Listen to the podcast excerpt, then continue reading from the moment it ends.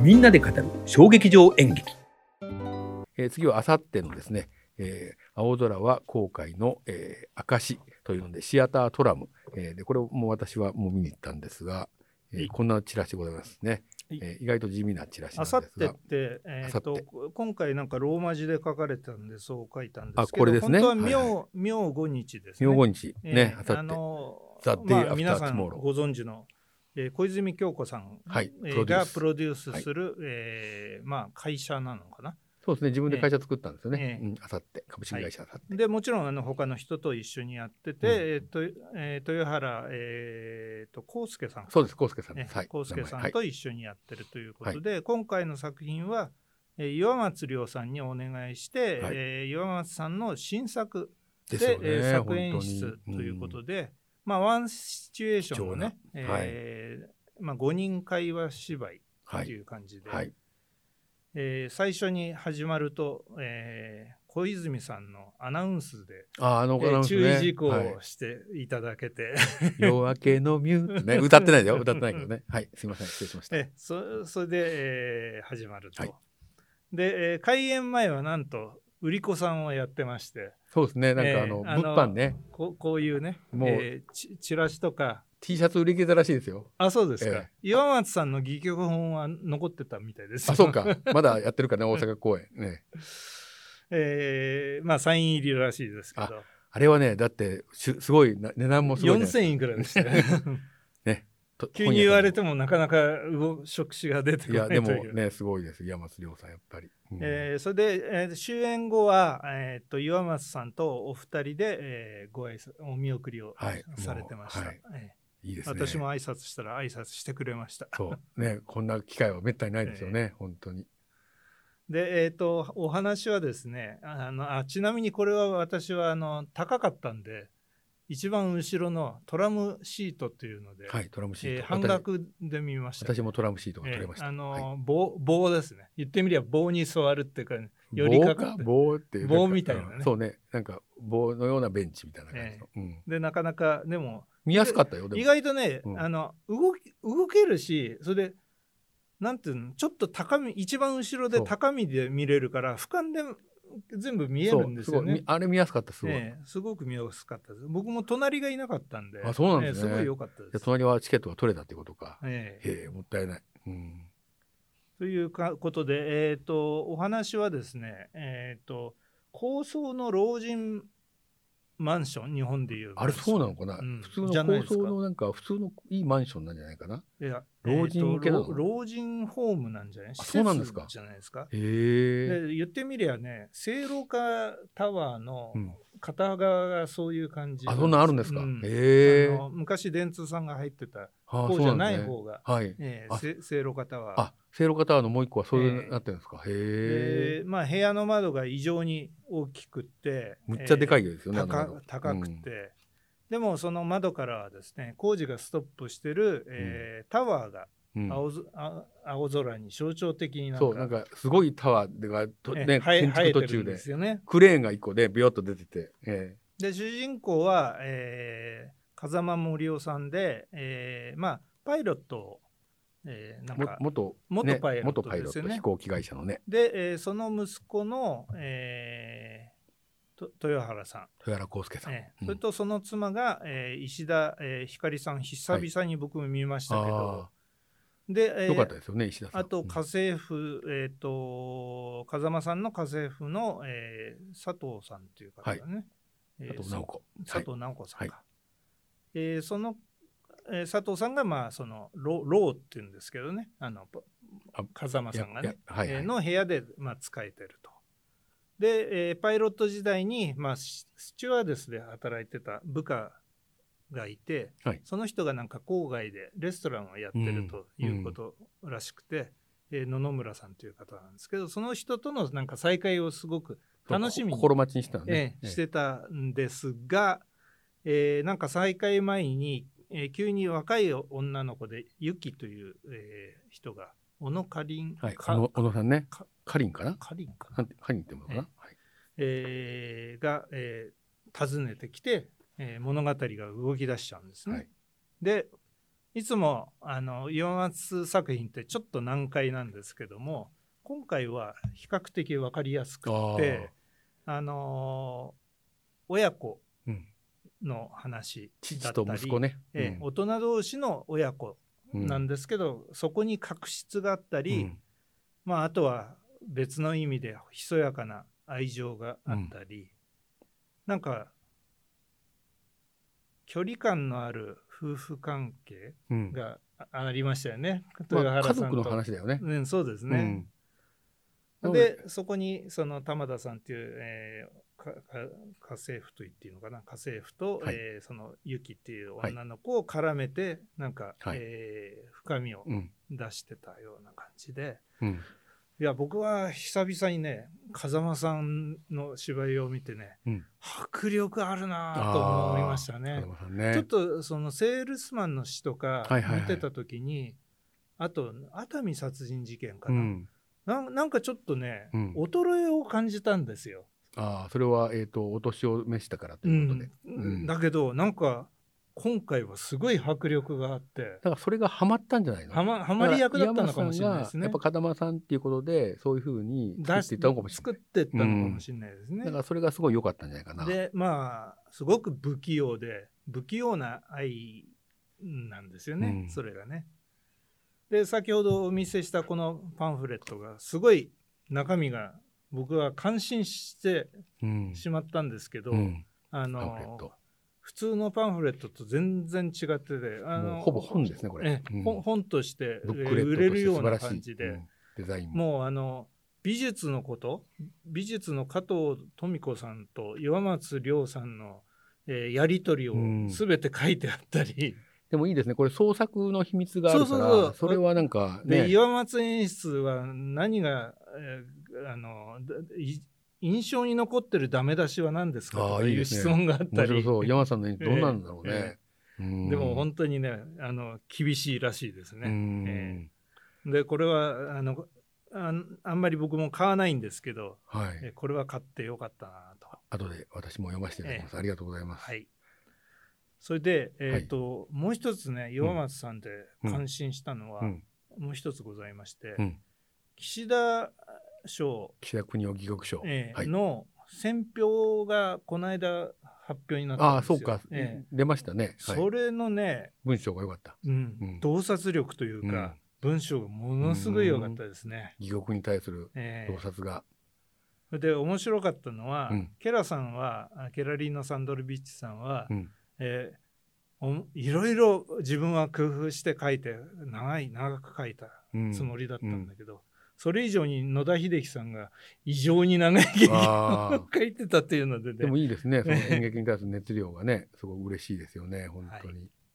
で次回あの岩松さんは M& プロデュースで、うんえーと「クランクイン」という作品を、へえーホンダかな。えー久々の、えー吉高由里子さんがクランクインっンてことは映画の話かな。うん、ちょっとわかんないですね。面白そうですねえー真島さんと吉高さんっていう、すごいまあすごい他何人かで、えーぜひこれも、えーこれはちょっとそのトラムシートはないんで、いいお値段になっちゃうと思いますけども。ああ、なんか楽しみですね。えー山山瀬さんはあれですよね。あの東京外大のロシア語学科なんですよね。あ、そうですこれね。チェーホフをね、ええやっぱりすごい敬愛しててなんかチェーホフのやっぱり世界観がこの中にもあんのかなって。あるんじゃないですかね。でなんかねそれとでチェチェーホフの世界観とねなんか小津安二郎とかなんかね僕そして人生は続くものとかよく言ってるんだけどなんかその中の一つのこれはいい作品でね家族をテーマにして描くと井山さんのやつってね見やすくてすごい楽しいんじゃないか。な、うん。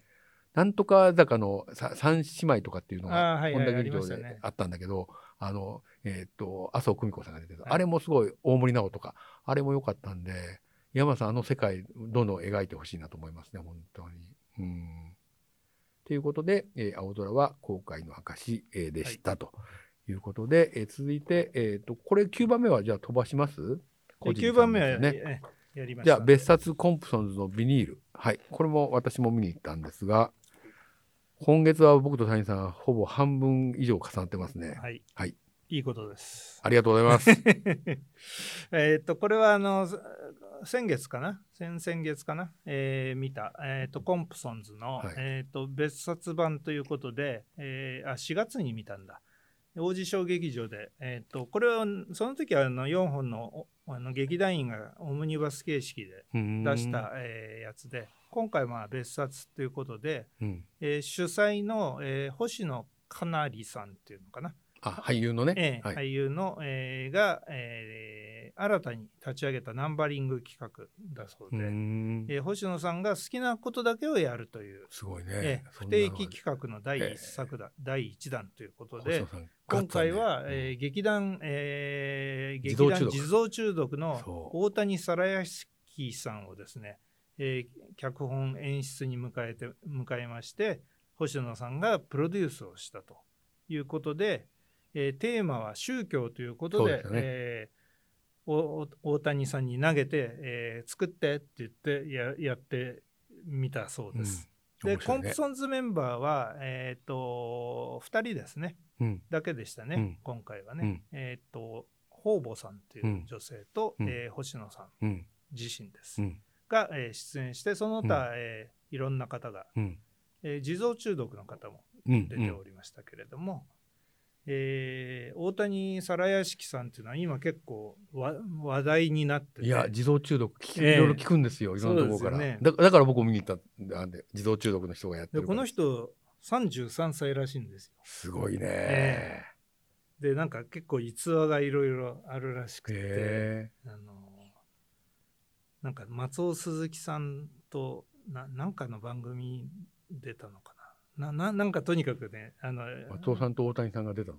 うんウィウィキペディアで見るとねへあのえ。なんなんか逸話が番組に映った部屋がすごかったとかねあ、そうなんですか。うん。あのよ夜ほら電車がなくなった後に、うん家に行っていいですかみたいな番組あ、あるじゃないですか家ついてていいですかね。あれ,、はいはいあれじゃないかなと思うんですよ、へえ。そこに映っちゃったという。まあとにかくあの会話もですねえー、と動きもまあセッティングも含めてもうとにかく速射砲のようにですねそうですね。今っぽい、本当に。パンパンパンパン畳みかけてて面白かったなえー笑いは続くしでもそこにちゃんとしっかりとですねストーリーができてるんですよね。そう。だから宗教を外してないんです。ぶつうんぶつ切りでなんか本当にお、まあ、前回見たのがオムニバスだったからオムニバスっぽくあのバテンがあると全然変わっちゃうのかなと思ったらそれは違いますね。そんなことなくうまかてったですね。うまく全部まあ本当テンポよく、そう。えー映像もねうまく使ってそうですね。えあの小さい小屋でシアター711の映像を使うんだ。映像ちゃんとできてるじゃないですか。できてましたね割とすごいがっちりやってて。いや、自動中毒、やっぱ面白そうだな、本当に。いやこれ感服しましたね。それでもう早速あの山下さんにもうあのチラシ入ってたから QR コード読むと抑えられるよっつって。あえー自動中毒、予約しました、私。ね、8月にあのシアタートップスで、はい。えーなんかタイトルがな長くて忘れましたけど、はい。えー撮りまして、えーそれも見見逃せないと。いや、感激大賞の委員の人もみんな見てて、自動中毒面白いですよって言われたんで、じゃあ今度行きますって言ってたんですけど、いや、すごいですよね、本当に。でコンプソンズ自体は次回が、えー、と金子さんっていうのがいつも作演出やられる。コンプソンズはどんな感じなの？いや結構ノリはねなんとなく似てますよ。コントなの？コンプソンズ。コントじゃない。じゃない。劇です、劇なんだ。えーだけど僕が見たのはオムニバスだったからちょっとコントっぽかったんですけどね。このでもビニールも大谷さんで最初はね、なんか、あ、この人放送作家でなんかコントやってた人かなと思ってあ見てたら、後半からどんどんどんどんね、その宗教っていう課題をうまくうまく取り入れてね、で、どんどんどんあの、こう、えっ、と、ホワイトだったものがどんどん黒くなっていく。ーうん感じのね、流れが良かったんですよね。で、ここまで来るのかっていう。で、どんどん破綻していく感じ。そうですねなんかそのね、人生をなんかちょっと絶望して破綻していくような感じに、こう転落していく感じのね、描き方のなんかスピード感がすごい良かった。うんうん。いやだから本当ね劇劇団公演ぜ本当見たいですよ。いやコンプソンズもまたね僕は行ってみたい。今度急激でやるあ、そうそう、ね。あチラシ見た。いええ。や、あれ僕も行こう、行こうと思います、本当に。こうやって新しいね、才能はまたどんどん出てきてて本当すごいですねそうです本当に、ね。え。ーでも本当ね、あのシアター711、2時間びっちりやりましたからね。はい。ええ大したもんですよね。いやちゃんとできてた。本当に本が。うんすごかったです。参りました。ででも開演が、えー、と7時半だったのかな、うん。だから終わったの9が時半か。2時間で9時半で、で僕が終わって、えーこん井の頭線が人身事故で完全に止まって、うん。復旧の見込みが、えー10時半ぐらいだって言われたんでしょうがないから線小田急で、うんえー30分ぐらい余計にかかっちゃいましたけど。でも下北はねそういうルートがいろいろあるからありますよね。まあしあの新宿出てもいいし。あと最悪ループで家まで帰るっていうね,、まあね。新しい 帰り方もあるかもしれません。三茶まで行くとかね。ぶっちゃ金かかるかもしれない。ということで、えー続いてですね、えー最後の、えー、ホエイふすまと口っていう、えーやつですけど駒場アゴラ劇場の。はい。これも一緒に見ませんでしたっけ？偶然。あそうでしたねとと隣がたまたま空いてたらなんか谷さんが隣にいたっていうそうです、そうです。たまたま、えー山田桃次さん作演出のホエイの作品です、はい。はいえーそうですね。山田さんは青森の方ですよね。それで津軽弁だったんですね多分そうですよね。いやーわかんない。です全然いや、でも僕そうだとあんだけ喋れるから多分そうじゃないかなえ書いてないねでもねえ違うのかな。わかんないですうん、まあいいや。あの開演前に、えー、と川村達也さんというプロデューサーが、えっ、とちょっと調べてですね津軽弁講座をやってくれたんですね。そう、あええれ良かったですね。あれがね、良かったんであれがなかったら分かんなかったです。そう本当言葉があのよく分かったということで、えーいろんな言葉うんみ6つぐらい教えていただいて、えーそのうちの「あだる」っていうねうんうん。言葉が結構キーになってるので,、でしたね。後で言いますけれども、えーそれでまあなんとなく分かったということで、えーこれがなかったら本当分かんない。確かに。この作品は2010年に初演で、えー12年2012年後に全国ツアーやってもうほんとぜ全編ディープな津軽弁のエンターテインメント作品で、えーまあそう言いつつも最近は劇団この間来ていただいた劇団普通はつあの茨城弁で、あ、そうでしたね。えーあとうん。パプリカっていうのが、はい。えー広島弁全編広島弁で、えーややられてますけども、はいはいはい。まあこういうのもなかなかいいんじゃないかなうんうんと思います。で幼い幼いという家なんですけどん幼い家で、えーその、えー、舅にあたる清っていうのが、うんえ山田桃次さん。そうでしたね。えー舅あの男性があのおばおばさんおばあさんというかね。姑姑うん。うん、でよ強烈な嫁嫁いびりをしておりまして。もうお進化っていうぐらいの感じのね、ええ厳しいね、本当でに。長男のよ嫁は、えー押し入れの中にの上の段ですね。上の段で引きこもってると。ねえ。それで同居してるということでもう本当ねキャラクターが皆さん強い人ばかりですの家で、え本当ですよ。ー笑いが絶えないという状態で、えーただその中で嫁嫁の、えー生活は本当切実でかかわいそうなぐらいのあれあんだけいびられるとね。ね、ちょっと辛いですよね。でそこにマルチ商法まがいの、まあ、商品を、まあ、お母おお母さん山田桃次さんが買わされたりですね、はいはいはい。怪しげな宗教法人のうん。早起きの会というね。はい。沢目さんとちくこさんっていうお二人がやってくるんですよね。出入りして、き来たりして。だからやっぱりなんか心がやっぱりちょっと弱くなってるとそういうなんかのに勧誘されてる、そうですね。友達だと一瞬思わせるっていうね、うん。あの辺がうまいですよね本当に。でも結局、えー、姑の方がうん。全部引っかかっちゃってるんですよね。あそうですマルチ商法でそう。あの羽毛布団買わされおばあちゃんおばあちゃんね。桃地さんね、えー青森県出身って書いてありますあやっぱりそうですはい、ね。大変失礼しました。だけどそんな中であの井上みなみさんっていう、えー青年団の人なんですけど。そうえあのが小学生役をやりまして、はい、もうむちゃむちゃあははまってました秀ね逸なあの演技を。いや彼女はあれはまってたわすごい、うん、でもう一人あの長男と長男あのいろんなもの買わされてきた長男。うん。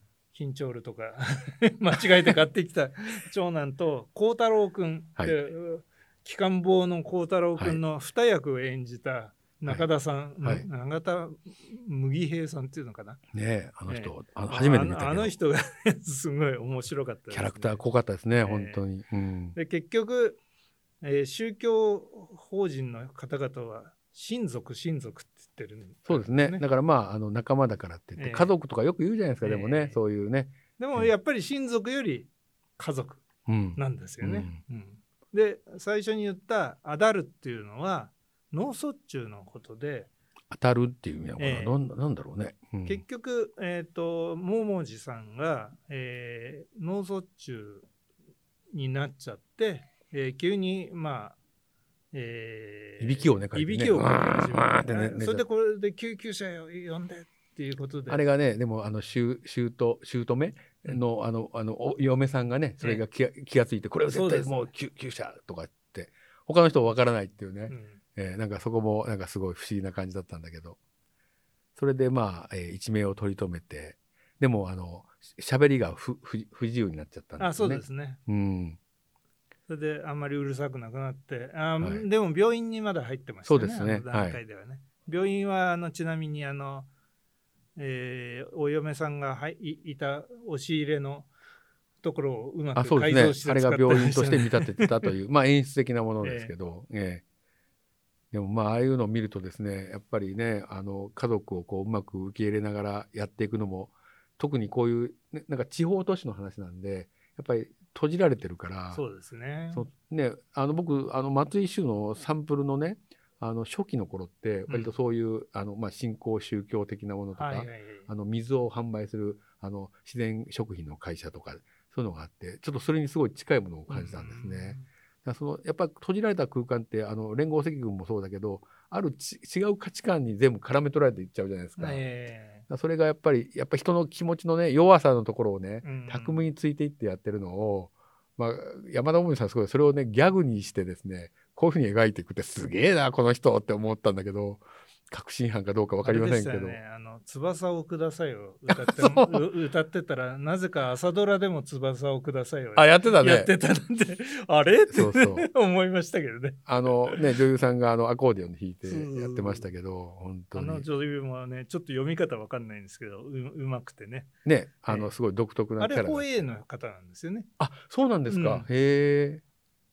いや、なんか本当独特な。でも、なんか今月そういう意味では、その宗教的なるもの、なんか関数ドミノもそうだし、あとこのホエーもそうだし、あの鍋源もある意味宗宗教ですよねあ、ですよね。あの場所はねカソリックの中で確かに確かに。えーカトリックだから余計そうだよね。カソリック教会でいきなりタバコ吸ってましたからねお母さんが だからなんかそういう生きづらさみたいなことをみんなが感じていてそこがなんかやっぱりなんか違うものを信じようみたいなことがなんかこう起きてるのかなっていうふうなこともちょっと感じたりしたんですけどね。なんかそういうのが集まるたまたまねこの時期に集まるのがすごい不思議だなと思いました本当に。うん、ということで、まあ、宗教を知るには僕は小室直樹先生の本をですね読むとかなりいいと思うので、えーもし興味がある小方はね。室哲哉ではないんですね。そう、小室哲哉さんはあの音楽のことを知るには、えー90年代のポップスは小室哲哉さんなきには、えー語れませんが、えー小室直樹です。小室仁さんという人もね、いらっしゃいましたけど。六門線ですねあ、そうか。これは、えー若い人は全く何のことか分かりまないと思いますが、えーということでですね、えー今月の、えー11本でございました。で、えーはい、6月は谷さんは、えーいかがでなんだ感じでしょうか？今のところ13本を予定してます もう参りますね。まあ、すごいですね。はいまだ1本しか見てませんあ、そうなんですね。ねまだね、6月は始まったばっかりだし始ま。ったばかりですはい。えーということで、えー来月も、えー谷さんの還元日記の6月をやっていきたいと思いますけど、えーということで谷さんありがとうございました。はいはい。とんでもございませんはい。じゃあ皆さん、えーみんなで語る衝撃場演劇でした。えーありがとうございました。さようなら。さようなら